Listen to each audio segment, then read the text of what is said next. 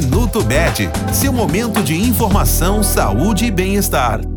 Ainda falando sobre o Dia Mundial de Conscientização sobre o Autismo, precisamos reforçar a importância do diagnóstico.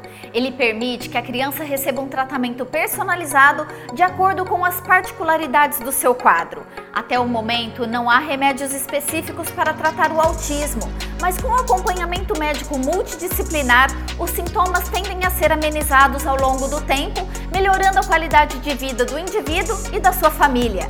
Geralmente, o tratamento associa diferentes terapias para testar e melhorar as habilidades sociais, comunicativas, adaptativas e organizacionais.